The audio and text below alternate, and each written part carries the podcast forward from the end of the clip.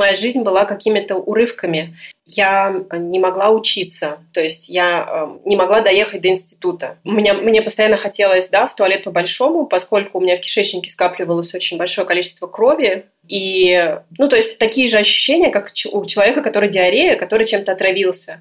Только в туалет я бегала именно кровью, а не каловыми массами.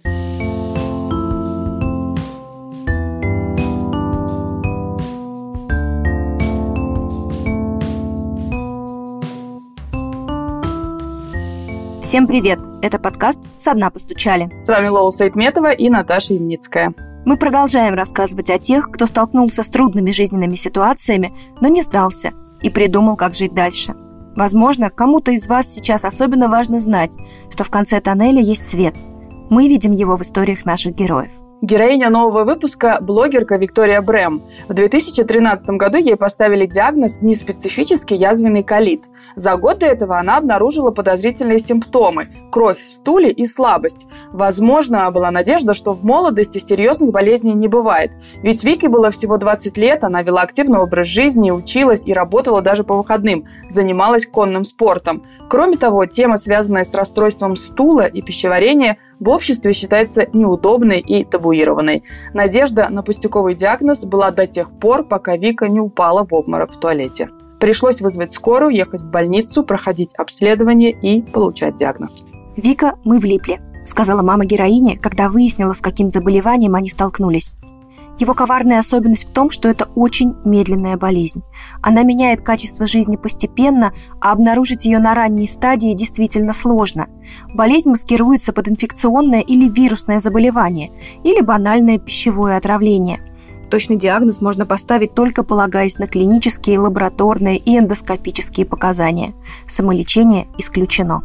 Неспецифический язвенный колит – это хроническое воспаление слизистой оболочки толстой кишки. Поскольку она не содержит нервных окончаний, живот при язвенном колите чаще всего не болит. Зато воспаление приводит к расширению сосудов, и клетки крови выходят в просвет кишки. Со стулом выделяется кровь. Воспаление мешает всасыванию воды, что приводит к диарее и обезвоживанию. Симптомы могут варьироваться. При легком язвенном колите человек будет замечать кровь в стуле в виде капель или нитей, а при тяжелых обострениях проводить почти весь день в туалете из-за диареи с кровью. При язвенном колите воспаляется только толстая кишка, поэтому всасывание пищи не нарушается, а пациенты теряют вес либо при тяжелых атаках заболевания, либо при запоздалом лечении. Заболевание неизлечимо, и причина его не ясна. Ученые пока не могут понять, почему иммунная система вдруг начинает атаковать клетки собственного организма, что и приводит к кровоточащим язвам. Считается, что чем раньше обнаружена болезнь, тем агрессивнее она может протекать. У Вики колит перешел в агрессивную форму в 2018 году. Так что врачам, спасая ее жизнь, пришлось провести тотальную колоктомию, то есть полностью удалить толстый кишечник. С тех пор Вика живет со стомой. Еще до операции Вика вела блог о том, как жить с язвенным колитом. После колоктомии она стала рассказывать, как живут стомированные люди. Пожалуй, она первая российская блогерка, которая начала снимать видео на эту тему. Кстати, каждое свое видео на медицинскую тему Вика согласовывает с врачами. Мы поговорили с Викой о том, как поменялась ее жизнь после постановки диагноза и после операции. Ей пришлось полностью изменить питьевой режим, пересмотреть рацион, создать себе новый гардероб, а еще Вика рассказала, какую часть жизни смогла отвоевать у болезни, как вернулась к конному спорту и даже занялась плаванием, и как приняла тот факт, что стома не избавляет от всех проблем, связанных с болезнью. Расскажи, пожалуйста, когда ты впервые поняла, что со здоровьем что-то не так? Это было в 2012 году. Я сходила в туалет по большому с некоторым количеством крови. Я подумала, что это странно, но я уже тогда занималась конным спортом, и я знаю, что в числе профессиональных болезней есть еще такая неприятная болячка, как геморрой. И, собственно, единственное, на что я тогда могла подумать, это именно эта болезнь, именно диагноз геморрой. То есть ты не пошла к врачам, а решила, что пойду погуглю? Да, да, так и есть. Google сказал мне, что либо у меня геморрой, либо у меня рак. Соответственно, когда мне было там условно 20 лет, я подумать не могла, что что-то серьезное могло со мной быть, потому что чувствовала я себя в принципе хорошо. И, естественно, я подумала, что второй вариант ответа Гугла мне очень нравится. У меня геморрой. Я сказала маме про то, что у меня геморрой. Причем я не сказала ей конкретно симптомы, что из меня там полилась кровь э, из заднего прохода или что-то такое. Нет, я ей прямо обозначила, что у меня геморрой и что мне нужно с этим что-то делать. На что мне мама сказала, что купит мне свечи или мазь, и все пройдет. И, собственно, я так и лечилась э, почти год. То есть у меня год периодически возникало кровотечение заднего прохода. Я каждый раз связывала это с тем, что у меня опять геморрой обострился. И опять прибегала к э, лечению, которое назначил и Google, и мама, вот, пока все не стало совсем плохо. Слушай, а почему у тебя не возникло идеи, желания пойти к врачу и проверить то, что вы с мамой предположили? Ну, мне кажется, это все-таки какой-то не знаю, менталитет наш. Э, мы обращаемся к врачам только в крайних ситуациях в России. Я не знаю, почему это. Может быть, недоверие к медицине. Или, в принципе, мне в 20 лет не хотелось идти к проктологу. Ну, то есть, э, какое-то стеснение было возможно. И вот это вот успокоение самого себя, что вроде как ничего страшного не происходит. То есть, ну, вроде как иногда бывает кровь, ну, иногда слабость. Ну, у всех же людей там, у большинства бывает геморрой. Я абсолютно как-то нормально к этому отнеслась, и в моей голове не возникало мысли, что это что-то серьезное. Ну, и у мамы также, потому что она не знала масштаба, насколько часто я хожу в туалет с кровью. Мне кажется, если бы она знала, она бы забила тревогу раньше, чем мы это сделали. А если бы ты могла вернуться назад в прошлое, ты бы что сказала или сделала? Я бы, естественно, абсолютно точно отнеслась бы к своему телу более внимательно. То есть мое тело трубило мне э, в прямом смысле изо всех щелей, что со мной что-то не так. Я стала быстрее уставать. Но мне все время казалось, я все время находила себе оправдание, что, ну, во-первых, я училась, э, работала параллельно, занималась конным спортом очень активно. У меня были тренировки пять дней в неделю, я пять дней в неделю училась, э, я работала по выходным. То есть я еще успевала встречаться с друзьями. У меня э, жизнь прям била ключом в тот момент, и я как бы, естественно, всю усталость свою списывала именно на свой образ жизни, а не на то, что происходит э, с моим кишечником, с моим задним проходом. И, естественно, просто сейчас мы все такие уже осознанные, разумные, и сейчас очень э, сильно продвигается мысль о том, чтобы быть в коннекте со своим телом, то есть не, не просто там все симптомы на самотек, а именно чувствовать свое тело. И, к сожалению, вот когда я была молода, такого, такого коннекта с телом у меня не было. Слушай, а что самого, самое страшное писали в интернете и вообще какие ужасы там описывались? Вот типа, если у тебя кровит, то то у тебя рак, рак кишечника, рак прямой кишки чаще всего. И сразу в Гугле по этому диагнозу выдается информация о том, что единственное, что может меня спасти, это операция удаления, собственно, кишечника и выведения стомы. И в моей голове засела мысль, что стому выводят только в крайних случаях, когда уже человеку между жизнью и смертью ставят диагноз вот именно рак. Но получается, что ты в течение года занималась самолечением, и в какой-то момент у тебя наступило обострение. Как это было и где это произошло? Да, год у меня были вялотекущие симптомы, то есть прям сильного обострения меня не достигало. Но уже в сентябре, получается, 2013 года я поехала отдыхать с бывшим молодым человеком в Турцию где, возможно, еда, возможно, сам перелет, возможно, какая-то стрессовая ситуация, что я впервые куда-то поехала одна, без родителей, отдыхать. И у меня случилось первое в жизни очень серьезное обострение. Я списала, опять же, это изначально. Я была с мамой постоянно на связи и рассказала ей про симптомы, и мы подумали, что это что-то вроде кишечного гриппа. Но меня очень пугало количество крови в стуле. То есть помимо того, что я бегала в туалет каждые 15-20 минут, помимо слабости, тошноты, температуры и вот, да, частого стула, у меня в стуле было огромное количество крови. И нас с мамой это серьезно напугало. Уже, уже мама тогда подумала, что, возможно, это какая-то трещина, не просто геморрой, а уже в прямой кишке, возможно, есть трещина. Но у меня все равно продолжался отпуск, мне нужно было как-то дотянуть до момента нашего отлета. Это был самый ужасный перелет в моей жизни, потому что от нашего отеля до, до аэропорта нужно было ехать там около часа.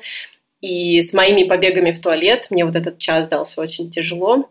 В аэропорту тоже я все контроли проходила сидя лежа. Дома, когда я прилетела домой, мы вызвали на дом доктора, который мне поставил диагноз кишечный грипп. Когда он услышал, что я прилетела из Турции, он сказал, что ну естественно, что еще может быть после Турции. Прописал мне антибиотики, прописал мне там а, разные кишечные препараты, чтобы остановить диарею. А, мне становилось хуже с каждым днем. А, то есть кровотечение у меня не останавливалось, у меня повышалась температура тела, которая уже не сбивалась. И в какой-то момент я упала в обморок, когда пошла в туалет. Сидя на туалете, я упала в обморок. И мама вызвала скорую. Меня отвезли в ближайшую больницу, провели мне обследование, а, колоноскопию и поставили диагноз неспецифический язвенный колит. Что сейчас ты уже знаешь про этот диагноз и что для тебя тогда было? Типа, что произошло? Что это такое?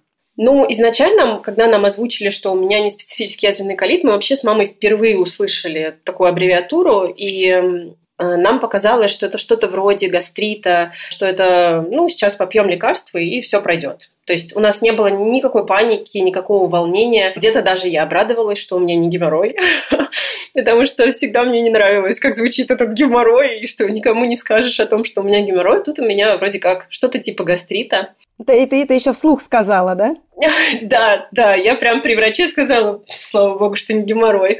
Реакция врача была просто непередаваемая, он очень удивился моей радости. А, и как раз-таки вечером этого же дня мне сказали, что на следующий день меня должны выписать домой уже с э, назначением. И вечером этого дня мама звонит мне в больницу на мобильный, и она ревела, я не понимала, почему. Э, я ее спрашиваю, что не так.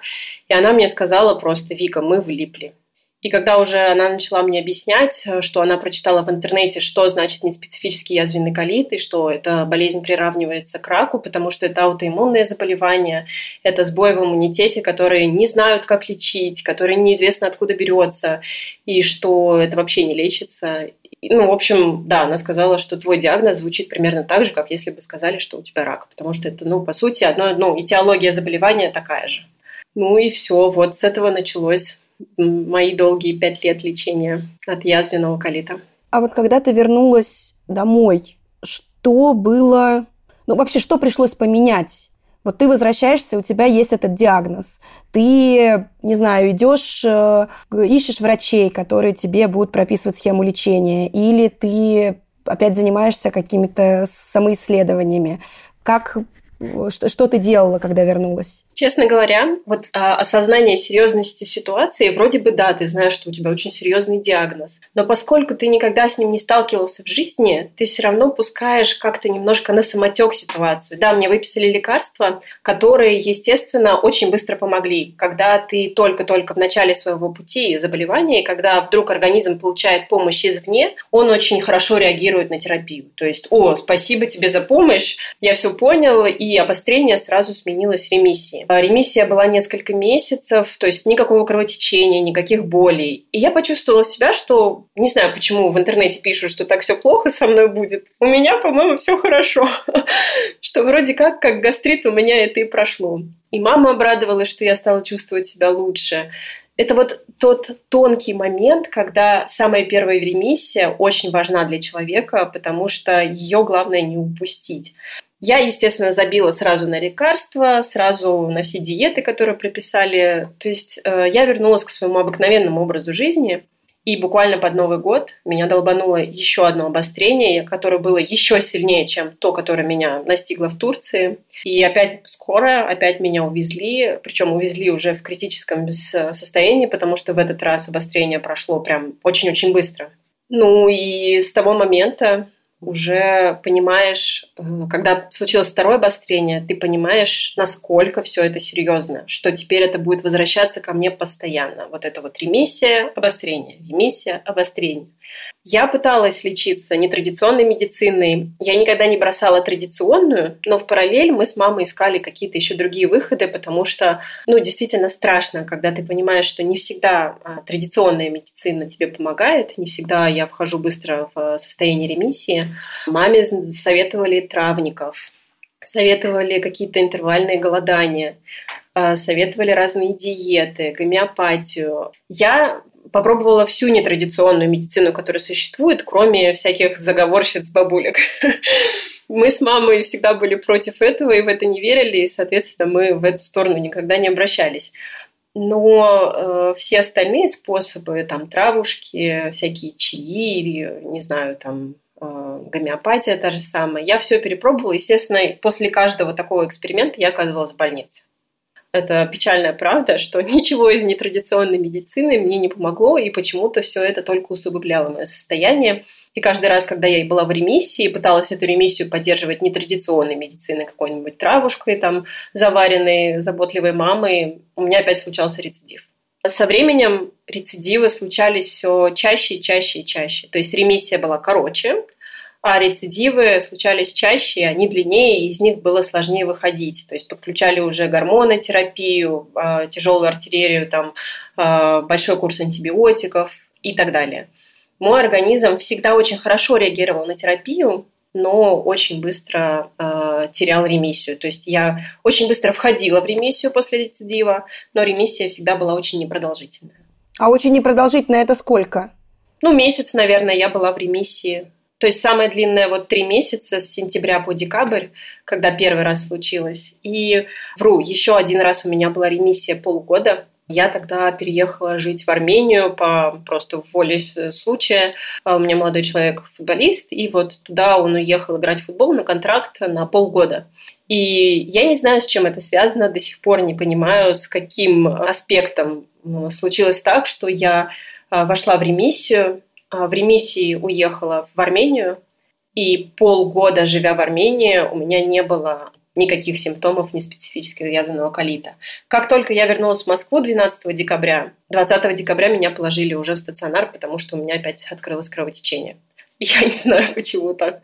Причем потом э, я тоже, мы уезжали в Армению там на несколько недель, на месяц, но уже такой стойкой ремиссии, как было в первый раз, когда я туда уехала, а у меня уже не было. Слушай, а все-таки ты говоришь, что к тому моменту, когда, ну, то есть все это выявилось, у тебя была работа, учеба, и плюс ты еще там тренировалась. Вот когда все это происходило, пришлось как-то менять образ жизни, не знаю, чего-то отказываться. Да, во время неспецифически язвенного колита я вообще вспоминаю ту жизнь, мы до сих пор э, сейчас уже с мужем говорим об этом как о каком-то сне. Мы до сих пор не можем поверить, что мы можем с ним нормально жить, путешествовать, я могу нормально работать, встречаться с друзьями, тренироваться, потому что во время неспецифически язвенного колита моя жизнь была какими-то урывками. Я не могла учиться, то есть я э, не могла доехать до института. Меня, мне постоянно хотелось да, в туалет по-большому, поскольку у меня в кишечнике скапливалось очень большое количество крови, и, ну, то есть такие же ощущения, как у человека, который диарея, который чем-то отравился. Только в туалет я бегала именно кровью, а не каловыми массами. И вот это вот состояние, когда у тебя диарея, ты не можешь терпеть, то есть вот все, тебя приспичило, и тебе прямо сейчас нужно на туалет. Вот у меня такое происходило раз по 50 на дню. Соответственно, куда-то передвигаться, куда-то ездить я не могла. Я либо сидела все время дома, либо, взяв себя в руки, могла там сходить в магазин, что тоже часто очень э, оборачивалось неудачами. То есть я могла оставить тележку с продуктами прямо возле кассы и помчаться домой в туалет, потому что, ну, я не могу терпеть. Э, нет, э, нет возможности потерпеть вот этот позыв в туалет. Я помню, как в институте на защиту диплома меня папа вез на машине. У нас своей машины тогда не было, и он взял машину у друзей, и у меня на заднем сидении был пакетик на всякий случай, потому что у нас в России так заведено, что не на каждой заправке, не в каждом кафе еще могут пустить в туалет. Поэтому папа выходил из машины, и я, если что, делала свои дела прямо в пакет ну, это такая была моя реальность. То есть у меня не было другого выхода. Мне нужно было доучиться, мне нужно было защитить диплом, и я уже брала академический отпуск на год, еще на год. Ну, то есть я растягивала все это очень долго, э, и я все равно пыталась жить как нормальный человек. Вот что интересно, что э, я все равно старалась сделать вид, что я нормальный человек. Я даже один раз выступила на соревнованиях по конному спорту. Точно так же с молодым человеком мы ехали в метро, и на каждой станции я выскакивала наверх э, из подземки, чтобы сходить в туалет и опять поехать. И мы выехали за три часа до соревнований, чтобы вот именно доехать туда. Мне безумно хотелось выступить. Я безумно хотела почувствовать себя обычным, нормальным человеком, который может жить нормальной жизнью. Но, к сожалению, вот да, жизнью это нормальной жизнью не назвать. Слушай, а вот в тот момент, когда ты пыталась жить нормальной жизнью, у тебя были моменты, чего было больше, моментов отчаяния или моментов каких-то, что ну вот еще нужно чуть-чуть продержаться и там исправимся или лекарство найдем?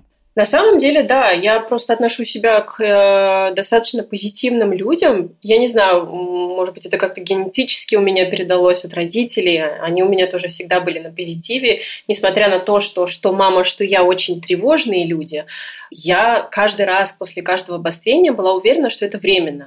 То есть обострение временно. Я потерплю сейчас, и дальше будет у меня все хорошо.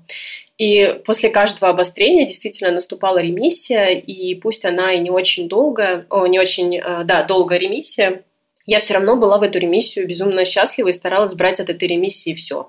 То есть я возвращалась в свой конный спорт, я пыталась возвращаться в работу. Благо мне всегда попадались очень э, адекватные начальники, которые даже если я там долгое время отсутствовала, они меня потом брали обратно на работу, и я могла работать.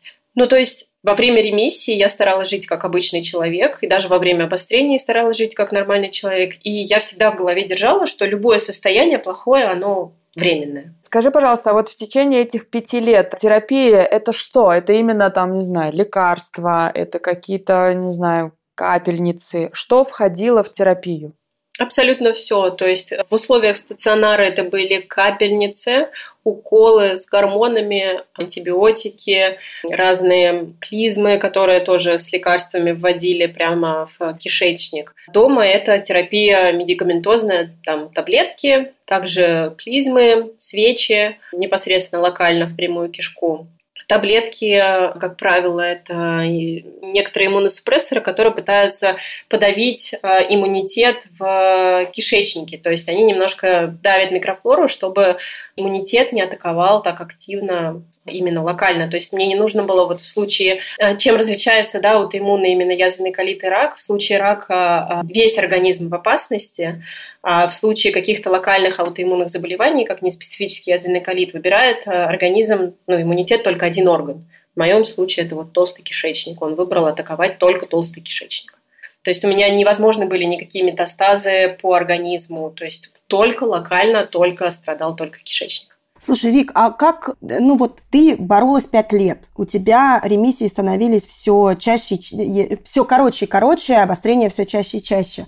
Историю с удалением кишечника ты уже как-то рассматривала с врачами, с родителями, ну и вообще для себя. И если рассматривала, то для тебя это был какой-то там, не знаю, возможный план «Б» или вариант такой, знаешь, ну, с ощущением, что ты проиграла, что ты капитулировала. Да, именно так. И вот как раз-таки, как вот мы вначале говорили, что когда только я себе сама поставила диагноз геморрой, и когда читала про рак прямой кишки, что он обычно заканчивается стомой, я видела эти просто ужасающие медицинские картинки, потому что, естественно, ни о каких блогерах со стомой речи не шло, ни о каких позитивных статьях, то есть вот только чистая медицинская статья с этими ужасными картинками, с кишкой наружу, и что вот вас, что вас ждет после удаления кишечника.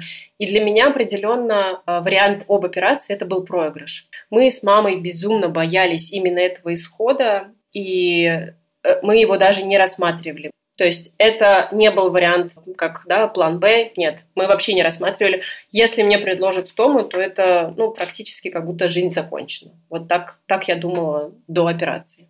А ты помнишь твое состояние? Ты писала, что ты уже все, ну то есть ты уже не могла толком ходить, находилась там в больнице. Вот опиши, пожалуйста, это состояние и ну, момент, когда пришли врачи и сказали, что только удаление.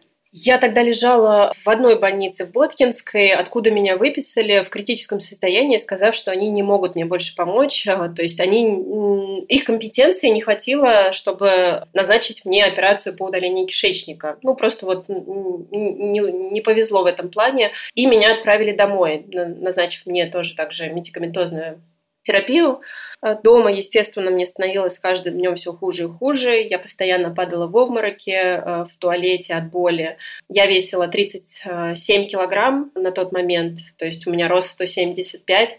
Я почти не вставала с кровати. Мой молодой человек колол мне обезболивающие каждый полтора часа просто, хотя там у них должен быть какой-то перерыв, но мне было настолько больно, что на самом деле в тот момент, лежа дома, я уже сказала молодому человеку, Косте, что у меня больше нет сил бороться, и если я утром не проснусь, ну, что это будет нормально для меня, что я уже готова к этому. На самом деле у себя в голове я уже сдалась на тот момент. Просто у меня уже не осталось никаких сил бороться за свое здоровье, и все было так плохо. И еще у меня психологически был вот этот вот момент, что меня выписали из больницы и сказали, что они ничем не могут мне помочь. Соответственно, у меня было такое ощущение, что мне уже никто не сможет помочь. И мне э, молодой человек предлагал поехать в другую больницу, но у меня настолько не было сил, ну как бы какая мне, какое вообще путешествие в другую больницу, если я даже до туалета не могу сама дойти. Он относил меня на руках в туалет. Я не ела, только пила жидкость какую-то. И в какой-то момент э, мои друзья вместе с моим молодым человеком между собой договорились, э, приехали друзья на машине, молодой человек погрузил меня в эту машину и отвез вот в ближайшую больницу, в центр колопроктологии, причем она достаточно близко к моему дому. Но опять же, у нас просто было вот этот вот стереотип, что мне уже нигде не помогут. Я же только что из больницы, собственно, э, сказали, что это все. Он принес меня на руках, там сразу нам дали инвалидное кресло, чтобы меня перевозить между кабинетами. Мне быстро сделали обследование, позвали заведующего, который посмотрел в экран и попросил выйти всех из кабинета, кто там находился из других врачей, и объяснил мне, что у тебя кишечник уже просто наружу э, светится. То есть он выглядит как обожженный бекон, и необходимо его удалить, чтобы спасти тебе жизнь. Потому что, ну, если сегодня мы не проведем тебе операцию, то, скорее всего, завтра ты уже не проснешься. Я, естественно, в слезы, естественно, хотя сил уже вообще не оставалось, но вот этот вот момент, когда мне сказали, озвучили то, чего я больше всего боялась. Потому что даже мой молодой человек сказал, что он был уверен, что мне просто назначат другие лекарства, и мы будем дальше лечиться. То есть вопрос об операции у нас даже не возникал в голове. И все в этот же день, прям буквально через пару часов, я уже оказалась на операционном столе. То есть все было просто молниеносно. И потом уже очнулась я в реанимации, где провела уже потом еще 7 дней. Так что как-то обдумать эту ситуацию и там принять другое решение, как сейчас многие спрашивают, что ну ты же могла отказаться и пытаться еще какую-то терапию найти. Но как сказал мой врач, что он говорит, нет, не могла. У тебя не было шанса а, выжить, если бы мы не сделали эту операцию прямо вот в, эту, в этот же час. Слушай, а когда ты перешла в общую палату, ты как вообще посмотрела на свое новое тело и на то, с чем тебе при- придется теперь жить? Что ты про это помнишь? А там в реанимации ты уже видела, да? Тогда давай про реанимацию. Да, в реанимации, когда я в реанимации вечером, естественно, после сразу операции. Операция закончилась очень поздно, по-моему, в 11 вечера. И меня привезли, вытащили мне э, из трахеи трубку, и я, естественно, была вообще невменяемая. После наркоза меня сразу укололи всеми всевозможными обезболивающими. А, я уснула, и утром пришла медсестра, которая, ну, собственно, ухаживает за больными в реанимации. И вот она открыла одеяло, и я посмотрела вниз на себя и увидела вот этот вот мешок. Он еще тогда был прозрачный, сейчас он полностью телесный. Я не вижу свою кишку каждый раз. А в реанимации он был прозрачный для контроля состояния стомы. И я просто из меня вырвалась, фу, какая гадость. И я начала плакать, потому что для меня это было вот, ну, опять же, из моих стереотипов и страхов, которые я знала о стоме. И медсестра так спокойно на меня посмотрела, вот как будто она, ну, наверное, она действительно каждый день видит таких больных. И она сказала, да почему гадость, нормально все, зато жива. И вот ее слова очень сильно прям в секунду перевернули мое сознание, что, боже, действительно, я же, я же жива и возможно, что все наладится. Я не была в этом уверена в реанимации, потому что у меня отовсюду торчали трубки, за меня дышал аппарат, и в принципе, не предрасполагала ничего к тому, что все будет прям хорошо, но хотя бы я проснулась живой, хотя вчера врач сказал, что я могу не проснуться. И вот это вот ее какое-то э, саркастическое замечание, что вроде как все нормально, зато жива, оно вселило в меня вот эту вот надежду, что все может быть хорошо. И на самом деле, ну, я не знаю, меня, правда, жизнь, она одарила меня очень э, позитивными, добрыми людьми вокруг меня, э, начиная с моих, с моего молодого человека, с моих родителей, заканчивая моими докторами, которые приходили каждый раз в реанимацию с утра и говорили мне, как потрясающе я сегодня выгляжу. Вот, мо... вот мой вес 37 килограмм, трубки из носа, которые меня кормят, вот эта вот кишка наружу, моя грязная голова, все вот это. И они постоянно каждое утро говорили, что я просто потрясающе выгляжу, что я молодец, и что вообще скоро будем с тобой на конях скакать и на море поедем. И для меня это было удивительно. Мне сначала казалось, что они издеваются надо мной, что они просто никогда не испытывали то, что испытывают их пациенты, но это действительно безумно вселяет веру в будущее и какую-то надежду на хорошее будущее, когда вокруг все просто супер позитив, и все вообще уверены, что у тебя все будет отлично. Прости, пожалуйста, я просто дополню. Там была какая-то история с косичками, которые тебе заплетали медсестры. И мне кажется, я всю жизнь буду помнить этих медсестер в реанимации, которые на, по-моему, третий или четвертый день в реанимации а, одна сестра приподняла меня и держала меня за плечи, чтобы я не падала, потому что меня не было сил а, держать корпус самой. Я не ходила, не вставала, то есть я все семь дней в реанимации лежала. И вот на третий или четвертый день одна медсестра меня держала за плечи, а другая медсестра расчесала мне волосы, забрызгала их сухим шампунем, который попросила привести моего молодого человека в реанимацию, чтобы не чесалась голова, и заплела мне две французские французские косички. На следующий день на обходе врачей все просто такие, Вика, когда ты успела сходить в парикмахерскую? Что за прекрасная прическа? И меня это так трогало. Я просто, в принципе, сверхчувствительный человек, я эмпат.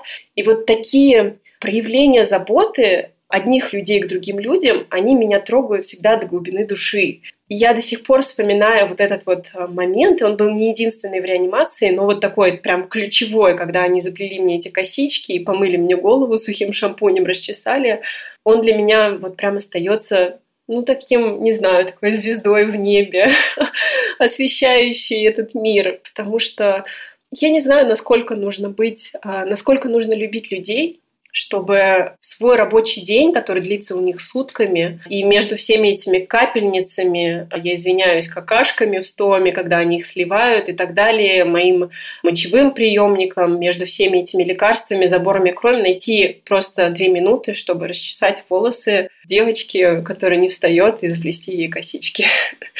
Слушай, а как ты физически себя чувствовала? Ну, то есть понятно, что после, после такой операции, наверное, сначала чувствуешь себя очень плохо. Но вот по сравнению с тем состоянием, в котором ты была до операции, вот эта вот агония, которая у тебя была дома, ты когда первые дни в реанимации уже провела, ты чувствовала, что тебе стало полегче или становится полегче? Или Какие были ощущения? На самом деле вот это вот облегчение пришло намного позже уже, когда меня перевели из реанимации в обычную палату. Только там начало по чуть-чуть налаживаться, потому что после операции у меня было много осложнений, осложнения с легким, то есть меня подключили к специальному аппарату, который откачивал жидкость из легких.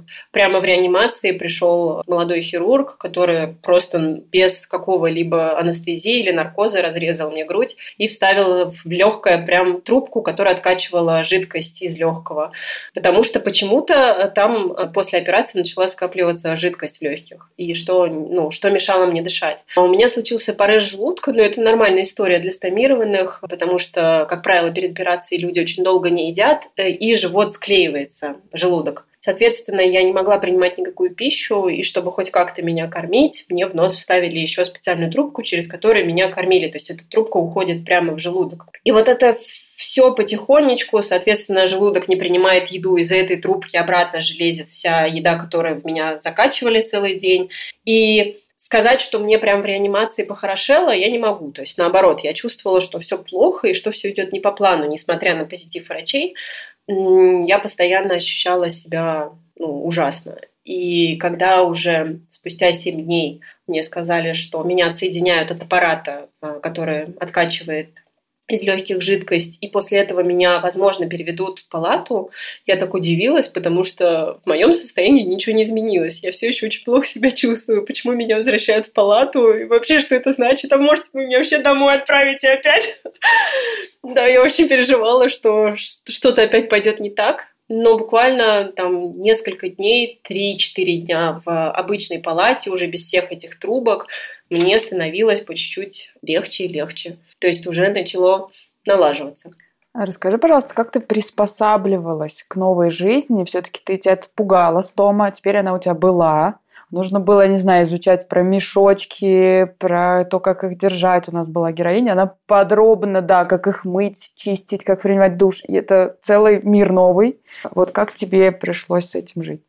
На самом деле в этом плане мне тоже немножко повезло, потому что в той больнице, где меня оперировали, существует специализированный кабинет, стома-кабинет, который, в котором тебе, собственно, объясняют, как как зачем ухаживать. Сложность в том, что у каждого человека все индивидуально. Тебе рассказывают какой-то скелет, ну вот, правила ухода за стомой, но дальше уже тебя выпускают, и ты сам, как слепой котенок, щупаешь какую-то зону комфорта для себя, то есть как удобно тебе именно менять. То есть есть скелет, есть схема, но, как правило, люди потом адаптируются сами, уже наращивая какие-то комфортные моменты для себя к тому, что тебе дали в больнице. Интернет в этом плане мне вообще никак не помог. То есть как только я получила в общей палате свой телефон обратно, я, естественно, сразу залезла в интернет, загуглила «Жизнь со стомой», блогеры стомированные, YouTube стома и по нулям. Меня это безумно тогда напугало, потому что никто с экрана телефона не сказал мне своей лучезарной улыбкой, что «Эй, Вика, да не парься, сейчас два месяца ты восстановишься, и у тебя все будет окей». Никто. То есть я видела только вот эти вот медицинские ужасные сайты, ужасные картинки, какие-то неработающие сайты на русском языке, они действительно были. Сейчас вот вспоминая, что, но они были не адаптированы, что человеку неудобно по нему лазить, там половину кнопок не работает на этом сайте. То есть как будто мертвые сайты. Кто-то их в 90-х создал. Оно вообще не user-friendly, абсолютно. Они как создали, как будто рыбу когда-то там в 90-е еще, так оно и висело. Да, да, вот этот сайт с 90-х, он до сих пор еще функционирует, и у меня даже с руководителями этого, этого сайта были терки. Я не знаю, почему я им не угодила, но мне руководители э, неработающего сайта для стомированных писал мне комментарии к моему каналу на YouTube, что мы блогеры такие-сякие, можем только телесами своими в экран светить, и ничего полезного мы не делаем. Хотя для меня вот на тот момент, когда я после операции искала информацию о стомированных, мне кажется, мне бы было намного проще адаптироваться, если бы я видела человека, ну, счастливого, нормально выглядящего человека, который своим примером показывает, как можно жить со стомой. Собственно, поэтому я и веду свой канал, потому что ну, оказавшись сама в такой ситуации, я поняла, что, тем более у меня уже был канал на YouTube, в котором я рассказывала про жизнь с язвенным колитом, и я видела, какой фидбэк это вообще создает, потому что людям действительно важно с экранов видеть человека, кто проходит тот же путь. И когда мне сделали операцию, я записала очень плаксивое видео, что все, я закрываю свой канал, потому что у меня больше нет язвенного колита. Теперь у меня стома, и я не знаю, что говорить. И просто нереальное количество комментариев под видео, что Вика, умоляю, не останавливайся, говори про жизнь со стомой, вообще все, что видишь, все говори, все, что проходишь, рассказывай. Это очень важно для нас, для тех, кто с язвенным колитом до сих пор, потому что опять же, важно знать, что тебя ждет впереди. И тем, кто со стомой, и у меня а, молодой человек тоже прям настаивал, чтобы я продолжала свою блогерскую деятельность. Вообще весь канал, весь, а, вся моя деятельность – это все его идеи. Он очень верит в меня, я всегда очень стесняюсь. У меня такой синдром самозванца, что да, это никому не нужно, я вообще не бесполезный человек. Ну вот, и сразу после того, как вот я запустила это видео прощания с каналом, я тогда уже поняла, что надо продолжать. Очевидно, что людям очень интересно, тем более быть таким первопроходцем. То есть я по праву могу называть себя первым стомоблогером в России. Вот на YouTube, кто действительно в формате видео рассказывает о том, как жить со стомой. И я начала сначала рассказывать только свой опыт. Сейчас уже каждое видео я согласовываю с врачом-хирургом, со стоматерапевтом. Если я вижу какой-то запрос в комментариях снять какое-то видео про что-либо, о чем я еще не знаю по своему опыту, я сразу пишу врачу, так и так, мне нужно снять видео, это очень важно. И опять же, мне супер повезло с докторами. Это два молодых симпатичных хирурга, которые... Это вот еще один момент. Вот всегда так, вот всегда. Вот у меня самая такая, знаете, проблема вот попная. Ну, то есть, ну, я бы не хотела, чтобы у меня хирурги были такие симпатичные ребята, как они есть. И каждый раз, приходя к ним на прием, я все время смотрю на них и думаю, да блин, почему именно я с попой к ним прихожу? со своими попными проблемами.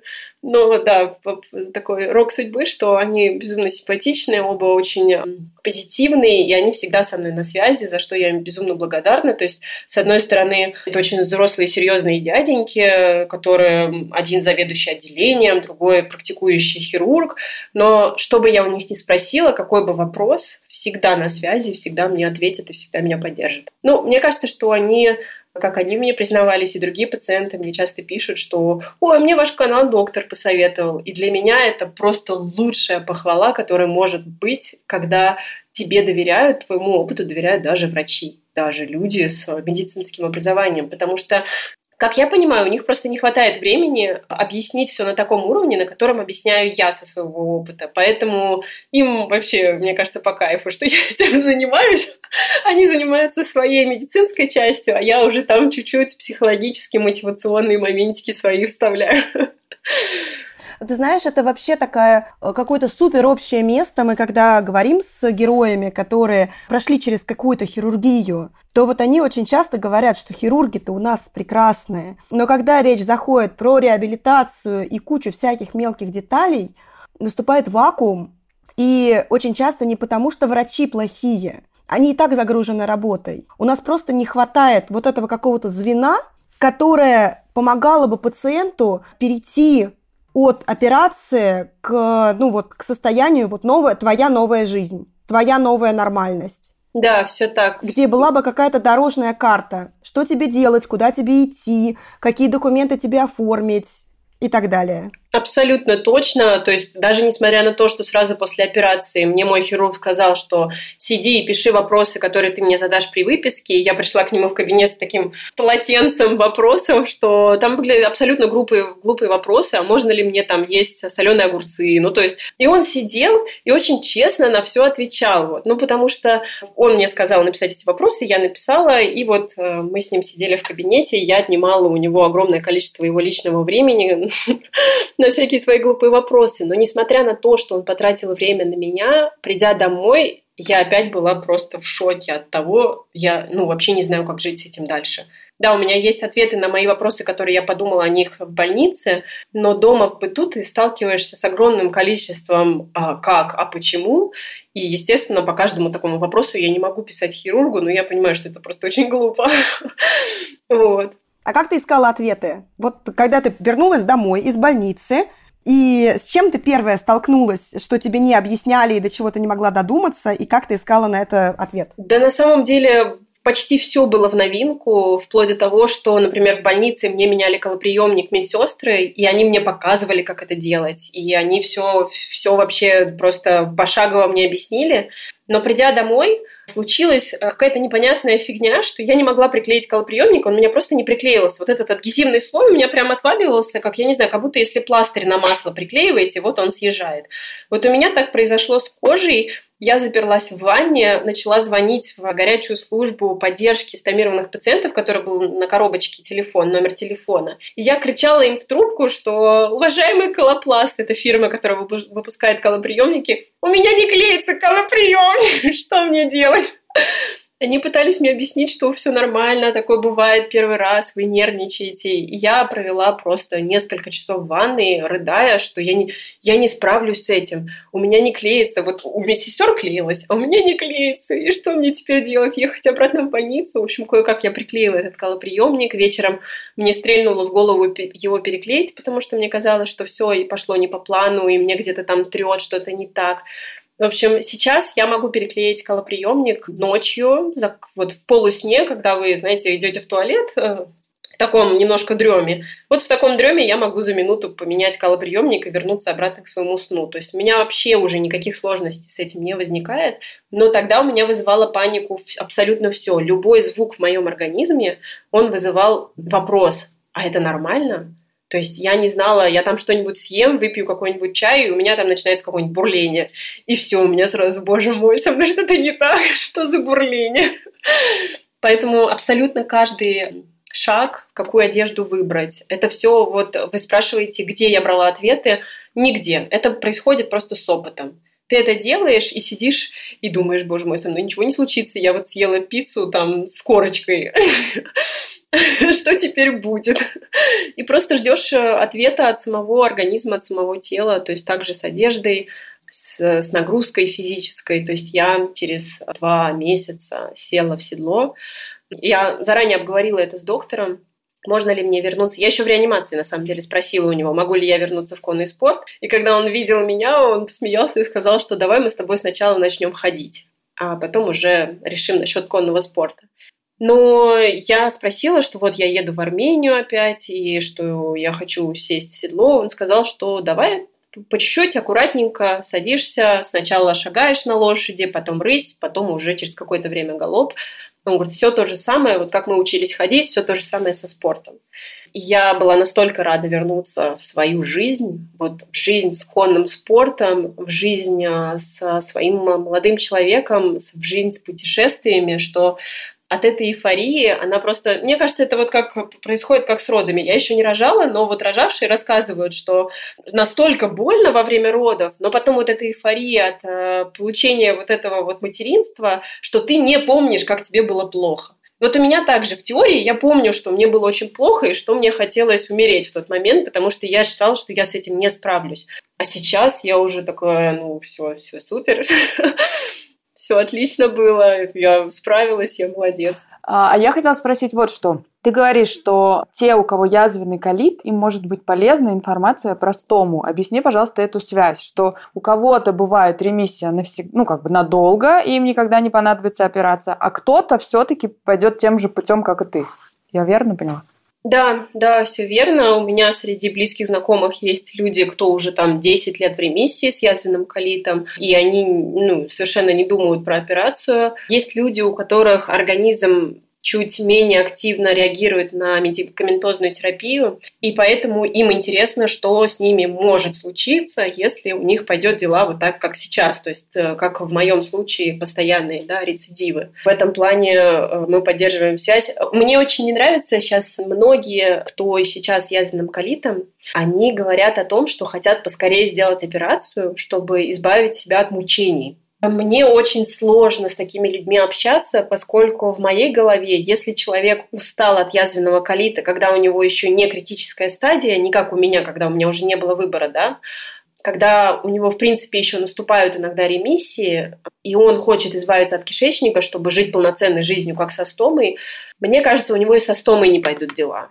То есть ему будет плохо и со стомой тоже. То есть ему с язвенным колитом плохо, со стомой будет тоже плохо, потому что человек просто не умеет радоваться тем моментам, которые у него есть в ремиссии. И моя теория часто находит подтверждением э, среди стомированных, потому что они хотят поскорее закрыть стому, если есть такая возможность, сделать восстановительную операцию, пришить остатки кишки к заднему проходу, и вроде как у тебя нет стомы. Но это все очень серьезная тема, потому что может быть много осложнений, собственно, как и со стомой со стомой волшебным образом все проблемы не заканчиваются, к сожалению. Как, как бы мне не тяжело было это признавать, как бы я не радовалась своей полноценной жизни, но я все равно имею массу ограничений как стомированный человек, как в работоспособности, как в своем здоровье, как в каких-то опасностях, которые меня ждут со стомой, что сейчас, что через 20-30 лет, потому что научных данных о том, как люди живут со стомой,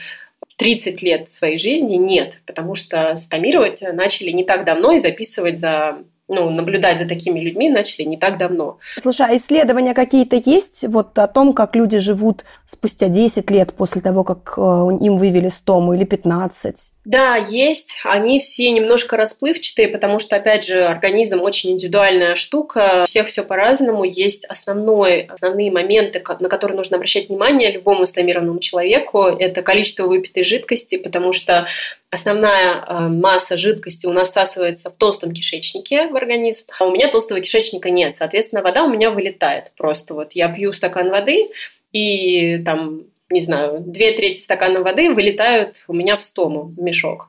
Соответственно, мне нужно пить в два раза больше, чем обычный человек, чтобы не допустить обезвоживания и чтобы не допустить камней в почках, в печени, потому что организм при обезвоживании начинает мастерить всякие камушки повсюду. Соответственно, э, мне нужно пить больше воды. Э, мне нельзя есть много газообразующих продуктов, потому что моменты спаек, это где провели операцию и зашили кишечник, там образовались такие микрошрамы. И если у меня происходит вздутие кишечника, это причиняет мне просто адские боли, потому что вот эти вот шрамики, они растягиваются.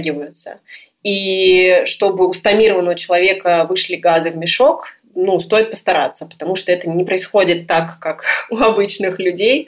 Соответственно, просто очень много моментов, о которых люди, мечтающие сделать операцию, не думают они с этим сталкиваются уже по факту, когда сделали операцию, и потом такие, ой, у меня постоянно болят спайки, ой, у меня случилась грыжа, я подняла свою собаку на руки, у меня случилась грыжа стомы, это выпадение стомы, пролапс стомы. У меня тоже был пролапс стомы. Мне иногда кажется, что я в своем блогерском пути загнала себя в угол протаптывания дорожки по всем вообще фронтам, потому что иногда я задумываюсь, что у меня больше нет темы, которую я могла бы снять о стоме, потому что я, мне кажется, рассказала обо всем, как спать со стомой, как путешествовать со стомой, как рожать детей, как там, я не знаю, что угодно, плавать в бассейне. И тут бац, у меня случается пролапс стомы. Я такая, ну, спасибо, теперь я знаю, о чем рассказать. Теперь у меня, теперь у меня появилась тема для э, нового видео. Но на самом деле это просто обычная жизнь обычная жизнь человека со стомой. Меня на каждом шагу поджидает какая-нибудь ерунда со здоровьем, которую просто, опять же, я принимаю, и ее нужно решать. Ну, пока нет, слава богу, тех проблем, которые бы я не смогла решить со стомой. Но они, опять же, эти проблемы по здоровью, в том-то и дело, я все время пытаюсь объяснить э, людям, с кем общаюсь, кто вот мечтает об операции или уже сделал операцию, что да, проблемы со здоровьем есть и у здоровых людей, ну, условно здоровых, то есть без стомы. Просто Просто у нас они протекают через ну, наше отверстие, не просто там, да, заболела рука, плечо, спина. У нас все осложнения связаны именно с нашим стомированным состоянием. А расскажи, пожалуйста, про активность еще. Вот ты занимаешься конным спортом, йогой, еще плаваешь. Как все это удается вместе со стомой, и как ты приспосабливалась, не знаю? Ну, в конный спорт я возвращалась с мыслью, что если что-то случится, то я буду рада, что это случится на конюшне, потому что я без ума от лошадей, и я не представляю свою жизнь без них. И если бы у меня там было какое-то осложнение или что-то, я даже еще до стомы, еще с язвенным колитом, я всегда говорила, что если что-то случится, я хочу, чтобы это случилось на конюшне. Я просто очень люблю конюшню, очень люблю лошадей, очень люблю конный спорт, и меня это очень сильно мотивировало. То есть у меня не было страха, что ой, как там я буду заниматься конным спортом. Я сразу обговорила с врачом, что заниматься нужно в специальном поддерживающем бандаже, то есть э, чтобы фиксировать переднюю брюшную стенку, чтобы не было никакой грыжи, никакого пролапса. Я села в седло в таком бандаже, занималась в бандаже, потом уже я его сняла, потому что важно, чтобы мышцы живота, передней брюшной стенки начинали работать сами чем плотнее у меня будет корсет брюшной, тем меньше вероятность того, что у меня случится какая-то непредвиденная грыжа. Свои мышцы тоже должны, свой корсет тоже должен держать мой организм. Поэтому доктор сразу мне сказал, что начинать в бандаже, но не перехаживать в нем. Потом я добавила плавание, потом я добавила йогу. Я потихонечку чувствовала свое тело, насколько мне комфортно или некомфортно делать что-то из физической активности. Меня очень пугало плавание пугало, потому что абсолютно неизвестно было, как поведет себя колоприемник в море. Опять же, я нигде не могла прочитать эту информацию. И первый раз заходя в... Это было озеро. А, нет, сначала это был бассейн. Первый раз заходя в бассейн, я прям нервничала, насколько хорошо это пройдет. Я была в бандаже, в слитном купальнике, я там все обклеила пластырем, чтобы, не дай бог, ничего не, про... не отклеилось. Вот. И с каждым, опять же, разом а, мозг расслабляется, то есть он видит, что угрозы нет, и я уже потихонечку там отлепляла пластыри, там больше не, не надевала бандаж, больше не надевала слитный купальник, могла позволить себе раздельный купальник с высокой талией надеть.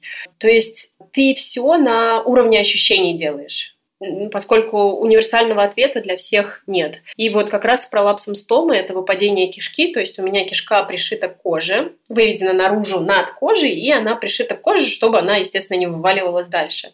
Пролапс стомы – это когда кишка вываливается наружу на, на более, э, как сказать, на большое количество сантиметров над уровнем тела.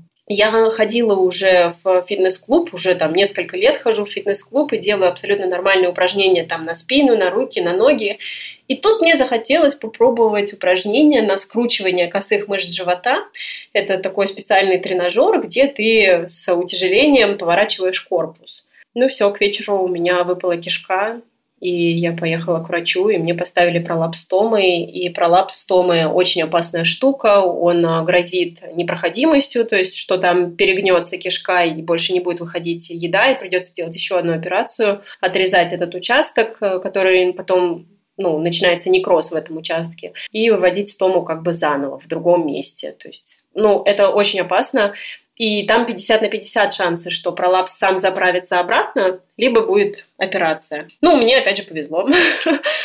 У меня кишка заправилась сама обратно. Я просто э, лежала пластом все две недели, как мне прописал врач. Не поднимала ничего тяжелее стакана воды. И кишка заправилась обратно, и мне доктор сказал, что ну капец, ты везучая, я тебя поздравляю, но больше, пожалуйста, не делай косых упражнений на косые мышцы живота. Лучше не надо. Он такой, я знаю, что ты ну, активная, физически подготовленная девочка, но от этого никто не застрахован. От этих осложнений, ну, со стомой просто никто не застрахован. Слушай, а вот если рассматривать вот эти стадии принятие сложной ситуации. А, отрицание, гнев, торг, депрессия, принятие. После того, как тебе сделали операцию, ну, тебе, наверное, тоже нужно было как-то принять то, что теперь ты живешь в новой нормальности. В какой из этих стадий ты провела больше всего времени, прежде чем пришла к принятию? Где тебе было тяжелее всего? На самом деле, да, такой сложный вопрос, потому что поскольку у меня операция была очень экстренная, и у меня, собственно говоря, не было выбора, то есть выбор был, ну, либо я умру, либо я буду жить со стомой. И мне еще вначале доктор говорил, что есть маленькая возможность э, сделать восстановительную операцию и убрать стому, и сделать все как было. Но там тоже есть свои сложности, нужно тоже будет к ним привыкать, там часто ходить в туалет, поскольку кишка уже короткая, и э, я не буду, как нормальный человек, там два раза в день ходить в туалет. И вот мне кажется, что поскольку у меня все было экстренно и быстро, у меня вот этого а, как бы отрицания практически не было. Мне было страшно просто за свою жизнь, что я не знала, что меня ждет дальше. И вот страха было больше, чем отрицания. Потому что когда уже в палате э, со мной жил молодой человек, мы с ним рассуждали вообще о дальнейшей жизни. Например, я очень удивилась, что в кабинете доктора, когда я озвучивала свой список вопросов доктору, единственный вопрос, который задал мой молодой человек, это «А у нас будут дети?» И меня это так удивило, что он все еще планирует со мной жить дальше. Это так странно, что он не, не просто планирует, знаете, как, ну, там, все равно нам было немного лет, и как бы он планирует будущее со мной, он планирует совместных детей, он планирует жизнь со мной. Меня это безумно удивило, поэтому вот принятие у меня пришло очень быстро. То есть если абсолютно посторонний человек убежден, что у нас все будет хорошо, у меня все будет хорошо, то почему я сама должна в этом сомневаться? То есть мне кажется, очень большую роль в моем принятии себя сыграло именно окружение, именно мои доктора, вот эти суперпозитив, мой молодой человек. То есть они все как-то повлияли на мое мировоззрение, что вроде как, ну, кроме физического, физической особенности, я это все еще я.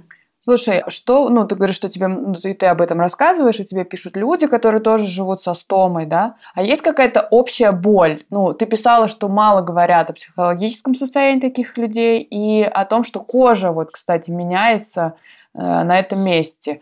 Расскажи чуть подробнее, что, ну, такая какая-то общая история людей со стомами. Тут на самом деле, опять же, к сожалению, все очень индивидуально. Есть проблемы людей, которые никогда не столкнутся другая группа стомированных, то есть нету одного единственного как раньше, даже два года назад, даже год назад, еще общая боль была и это информационный вакуум. То есть, когда люди просто не знали, что им можно делать, а что нельзя. До сих пор я э, встречаю людей в э, комментариях, э, в своем блоге, когда они мне пишут, что люди не знают даже, можно ли им выходить на работу, можно ли им ходить в бассейн.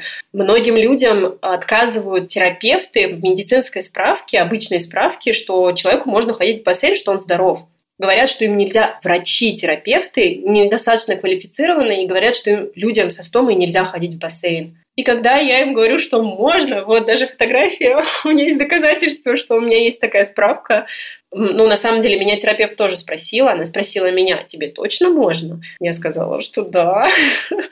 А что может помешать мне плавать? Ну, в общем, настолько малоинформированные люди, вот это, наверное, единственный минус на данный момент, что действительно в больницах очень мало мало идет информирования стомированных людей, и мне их так жаль, потому что не у всех, э, к сожалению, есть такая мощная поддержка, как была у меня, да, как с моими молодыми хирургами, супер общительными, с моим молодым человеком, с моими родителями, с моей семьей. То есть не у всех есть такая поддержка, и они действительно сидят в закрытой комнате у себя дома с этим колоприемником, и им страшно даже в магазин сходить. То есть они не уверены, что им можно.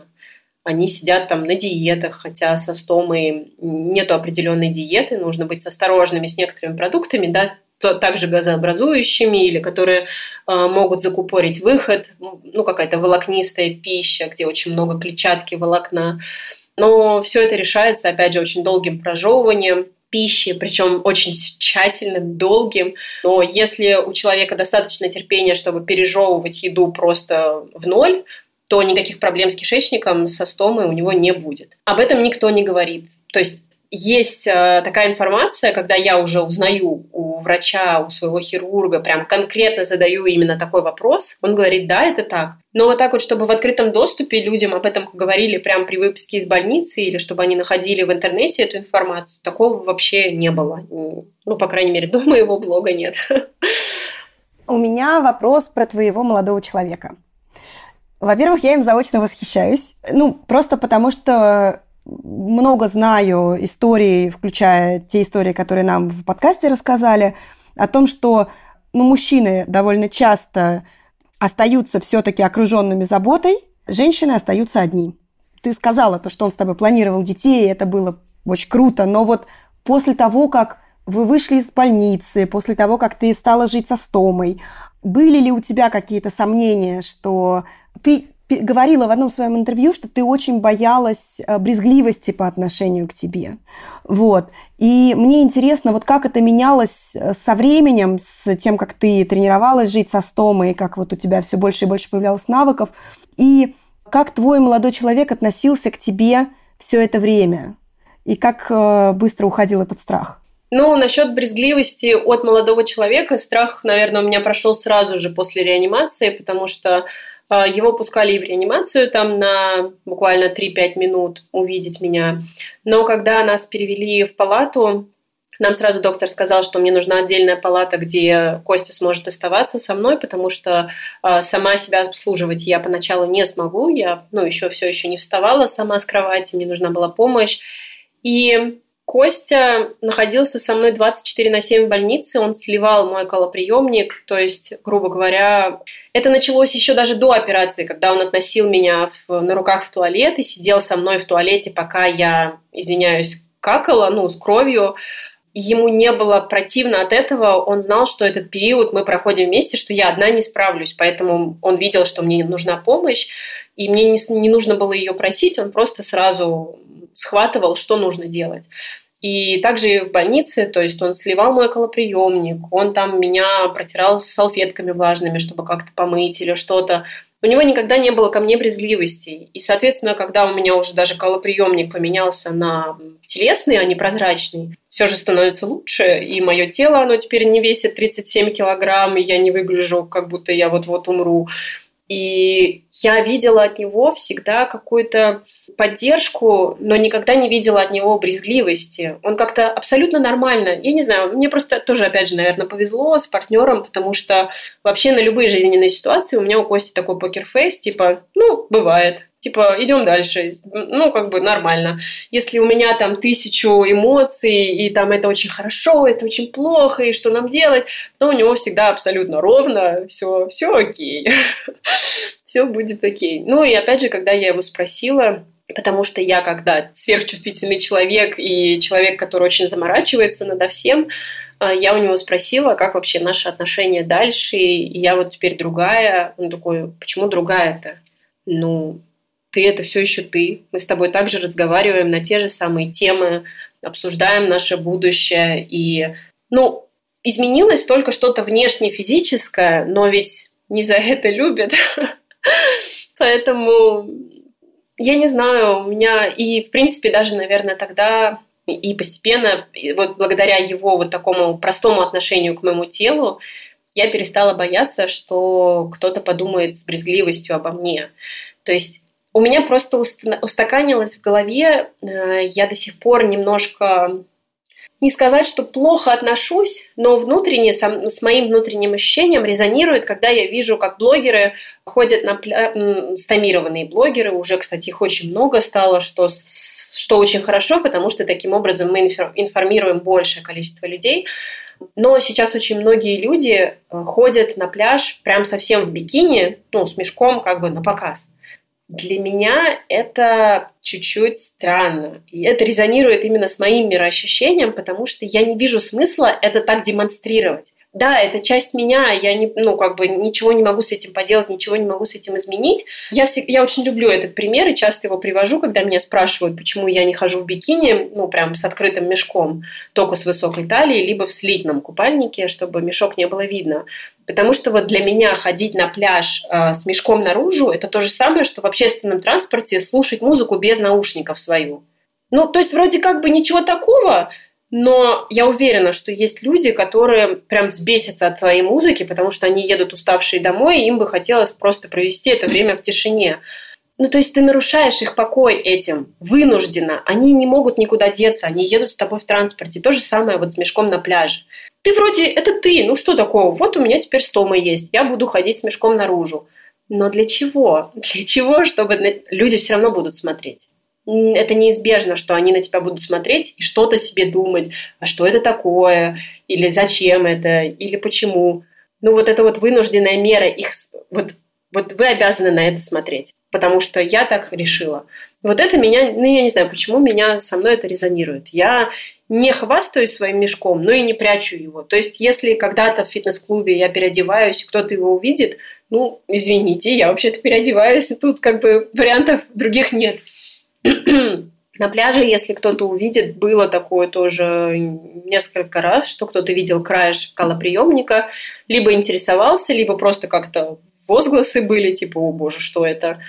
Ну, тут тоже ничего не поделаешь, ну, бывает. Но это все происходило не намеренно, случайно, либо вынужденно, как вот в фитнес-клубе, когда я просто переодеваюсь в купальник или в спорт-одежду.